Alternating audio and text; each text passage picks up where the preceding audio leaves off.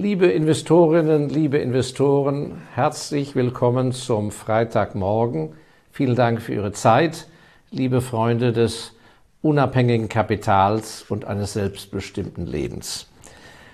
Wie Sie ja wissen, nehme ich zu Tagesereignissen keine Stellung, denn ich möchte ja, dass Sie immer einen sittlichen Nährwert, etwas Praktisches, äh, einen Anstoß mit nach Hause nehmen, äh, wenn Sie sich meine YouTube-Beiträge anhören oder anschauen. Dennoch hat sich ja die Situation in Europa durch die Ereignisse in der Ukraine äh, doch äh, ganz schön äh, verändert. Und ähm, ich glaube, dass wir da doch einmal genauer hinschauen sollten. Obwohl es ein punktuelles Ereignis ist, glaube ich, dass man daraus sehr viel als Investor lernen kann. Und ich habe mir gedacht, wir starten mal heute einfach mit einem kleinen historischen Rück Rückblick. Nicht äh, auf Ukraine und äh, ich bin ja kein Militärexperte, aber generell ein, ein, ein, ein Blick in die Historie der, der Politik äh, in den letzten 100 Jahren und dass wir dann am kommenden Freitag das weiterführen ins Pragmatische, nämlich wie verhält sich der Investor im Krieg. Hier gibt es klare Regeln, das würde ich dann im Anschluss bringen am kommenden Freitag und dass wir auch vielleicht danach Themen näher beurteilen, wie die Währungssituation, das Thema Fluchtwährungen ähm, und andere äh, Punkte in diesem Bereich.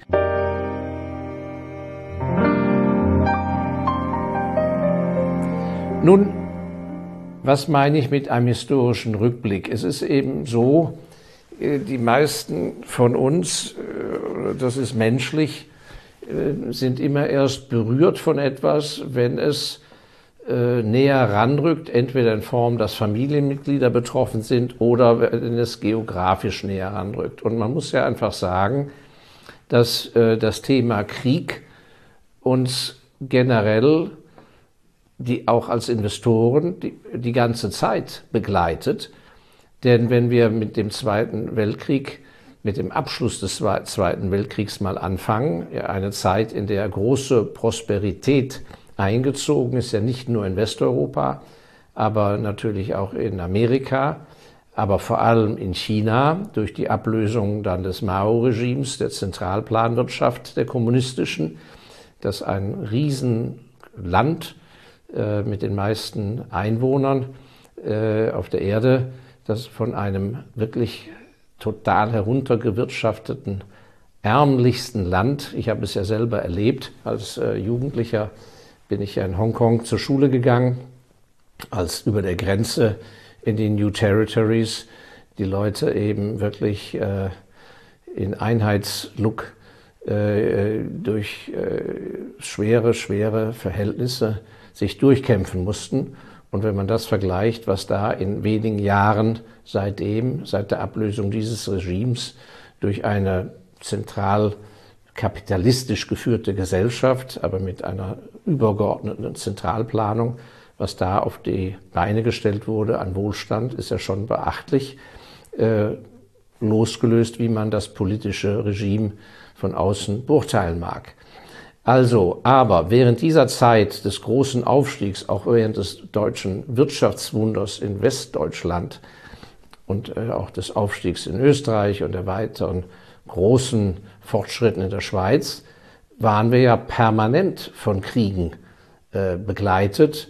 Äh, sehr bald kam ja der Koreakrieg, dann der langanhaltende Vietnamkrieg und äh, die schwierigen Verhältnisse in der Ost äh, angefangen im, zunächst im Libanon sehr früh, äh, die, die Problematik Israel und seine Nachbarn, äh, der, der Iran-Irak-Krieg, der Krieg in Kuwait,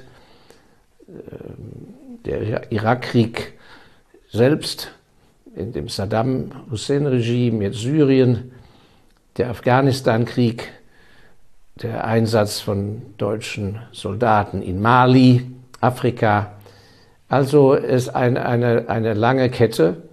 Und wir hatten ja als Österreicher und Deutsche hatten wir ja auch ein, hatten wir schlimme kriegerische Auseinandersetzungen recht nah vor der Haustüre, gar nicht so lange her, in dem alten großen Gebiet, was sich mal Jugoslawien nannte und ähm, die, das Herausformen der unterschiedlichen Länder ähm, war ja mit allerschlimmsten Begleiterscheinungen äh, versehen. Das wird häufig von den Investoren einfach geistig ausgeblenkt, dass das Thema kriegerische Auseinandersetzung, Bedrohung und was das für Folgen eigentlich auf die Währung hat, auf Inflation etc., äh, dass das ein immerwährendes Thema ist und nur weil es vielleicht etwas weiter weg ist, darf es eben nicht in Vergessenheit geraten. Und der andere Punkt ist, was häufig übersehen wird, ist, dass wenn solche fundamentalen Ereignisse passieren, sie in der Regel viel länger dauern. Und ähm, ich habe mich immer ja schon sehr intensiv mit der Geschichte beschäftigt, also mit der Historie. Und ich war selber überrascht, als ich da mal nachgeschaut habe. Also es ist ja bekannt, dass der Erste Weltkrieg, als er 1914 ausgerufen wurde, alle fest davon überzeugt waren, dass er nach sechs Monaten zu Ende ist und die armen jungen Menschen sind ja voller Feuereifer in den Krieg gezogen und eben nicht nach sechs Monaten zurückgekehrt, sondern nach vier Jahren.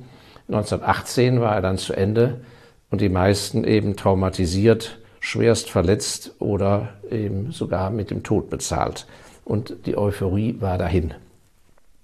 Also sechs Monate gebraucht, aber äh, äh, angedacht, fest mit gerechnet, vier, vier Jahre hat's gedauert. Der Zweite Weltkrieg darf man auch nicht vergessen. 1939 hat immerhin 1939 bis 1945 gedauert, auch eine viel längere Zeit nach den anfänglichen sogenannten Blitzerfolgen äh, mit dem Überfall äh, von Polen, dann der, das Eindringen, das Überrollen der neutralen Länder Belgien, äh, das Besetzen von Frankreich.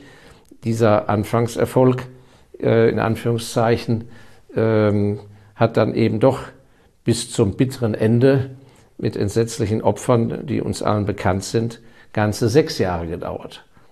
Und auch was viele auch vergessen, ist ja, dass die besetzten Bundesländer in Deutschland, ähm, die dann sich eben nicht der sozialen Marktwirtschaft zuwenden konnten, ein zentralplanwirtschaftliches System unter Sowjethoheit in den, in den ostdeutschen Gebieten von Deutschland, die sowjetmäßig besetzt waren, dass sich da ein Regime festgesetzt hatte, geführt von Deutschen, das eben immerhin bis 1989 dauerte. Und äh, nun ja auch ein interessantes Regime war in der Hinsicht, als es mit der Freiheit der Menschen schlecht bestellt war und äh, sozusagen eine, ein, ein Regime, was äh, ja durchaus zu extremen Härten geführt hat, äh, was den Umgang mit seinen Mitmenschen anging, die mit dem Regime nicht einverstanden waren. Was will ich damit sagen? Wir gehen immer davon aus, dass diese schlimmen Ereignisse, solche Regime oder Kriege, dass die irgendwie wie Naturereignisse daherkommen. Das ist natürlich ein ganz großer Blödsinn, denn diese Ereignisse entstehen durch Menschen, Menschen, die als ursprünglich als Volksvertreter eine Aufgabe übernehmen, dann aber zu mutieren, zu Machthabern. Und die es schaffen, dass die Bevölkerung, wodurch auch immer, durch das Narrativ, durch Propaganda, durch Medienbeherrschung, das zulassen, dass eben aus dem Volksvertreter, der die Interessen des Volkes wahrzunehmen hat, eine eigene Machtpolitik entsteht. Und die Tatsache, dass am Anfang häufig eine große Skepsis da ist, denn kein normal veranlagter Mensch wünscht sich einen Krieg für seine Söhne und Töchter und Enkel, dass eine anfängliche Distanz und Ablehnung dessen, was vorgeschlagen wird, diese Ablehnung, ablehnende Haltung ist, wenn das Propagandaregime richtig funktioniert, ohne Bedeutung. Und je schlimmer die Verhältnisse werden, wenn eben ein Erster Weltkrieg nicht sechs Monate dauert, sondern im Stellungskrieg mit Chemie und Gaswaffen äh, und, und, Gasvergiftung äh, einhergeht, am Ende ist die Zustimmung 90 Prozent und mehr. Das heißt, die in ihrer Orientierung als Investor an den Geschehnissen, was ist richtig, was ist falsch, dürfen sie sich an sozusagen der Rate der Zustimmung in einer Bevölkerung niemals orientieren. Das hat schon massiv in die, äh, in die Irre geführt. Und das andere, was, er, was Sie als Investor immer wieder bei solchen Kriegsereignissen oder fehlgelaufenen Regimen was Sie sich immer vor Augen halten müssen, ist, dass wenn Sie keine eigene Werteordnung haben, dann sind Sie wahrscheinlich sehr schnell verloren. Denn die Werteordnung, die muss in Ihnen ruhen, dass Sie müssen wissen, woran glaube ich, was ist richtig und was ist falsch. Und darüber sollten Sie bestimmen. Bei den einen Menschen ist es der tiefe Glaube, an die jeweilige Religion, der klar vorgibt, zehn Gebote und wie auch immer, was ist richtig, wie verhalte ich mich und wo ist meine Reißleine? Bis zu welchem Punkt mache ich was mit? Wenn Sie aber keinen eigenen inneren Kompass haben, sind Sie sozusagen der Propaganda und den Machthabern ausgeliefert. Und das ist ja man kann x Beispiele nehmen, eine ganz fatale Sache. Sie müssen sich ja vor Augen halten, dass bis 1989 gab es einen Schießbefehl an der Mauer zwischen Ostdeutschland und Westdeutschland.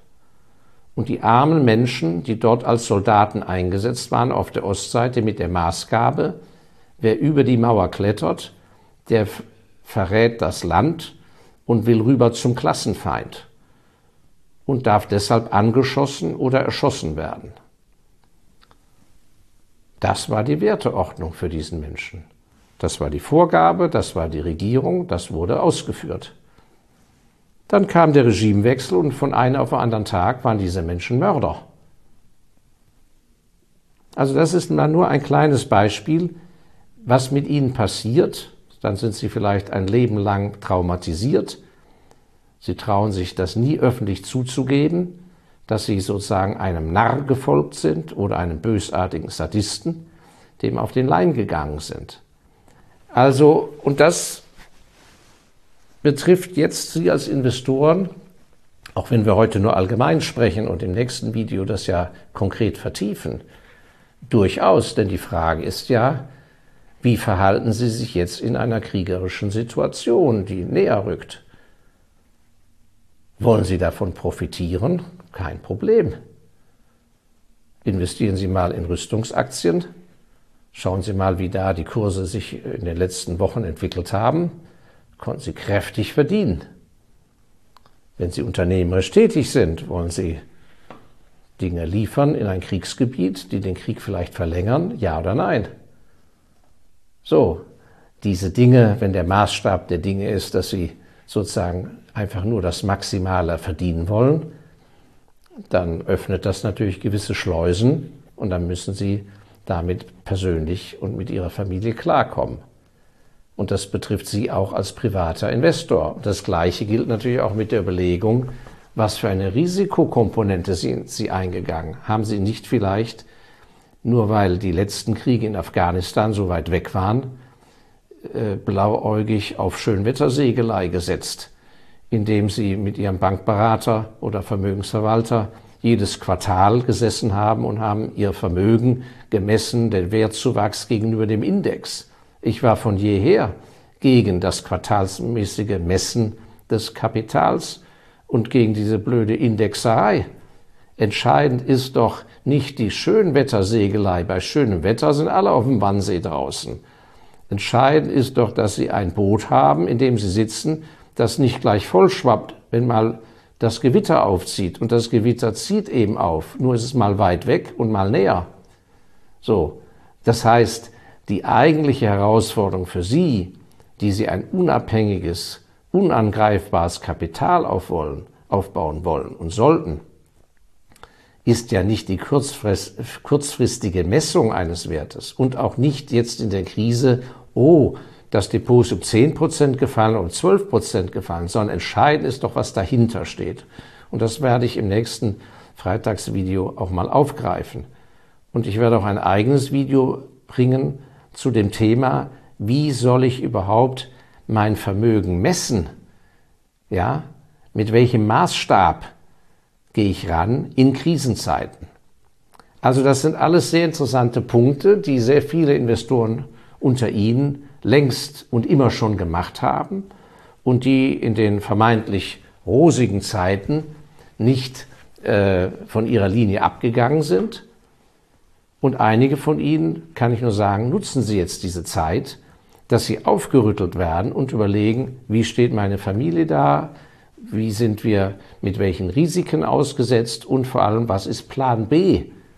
Denn der Aspekt zu sagen, da wird schon nichts passieren, das mag sicher richtig sein. Aber vielleicht wird nichts passieren jetzt und in den nächsten ein, zwei Jahren. Aber was ist im Jahr drei und vier? Und da kommen wir nochmal zu dem, was, wo ich so überrascht war, weil wie lange die Weltkriege waren, das haben wir gewusst und auch, dass das tausendjährige Reich schließlich nur zwölf Jahre gedauert hat und nicht tausend Jahre und dass das DDR-Regime eben 1989 auch am, komplett am Ende war mit seiner Zentralplanwirtschaft, weil es nichts geleistet hat. Das ist ja alles weit recht bekannt. Aber was mir gar nicht bekannt war, auch hier wieder dass dieser Übergang von Volksvertretung zu fehlgeleiteter Machthaberei. Zwei Punkte aus den USA. Viele wissen ja von Ihnen, in der Zeit von Al Capone in Chicago, dem Gangster, war die Prohibition. Die Prohibition war das Verbot des Ausschanks von Alkohol. Die Idee, dass Menschen weniger Alkohol trinken sollten, um nicht äh, der, der, der Alkoholsucht zu erliegen, ist in sich eine noble.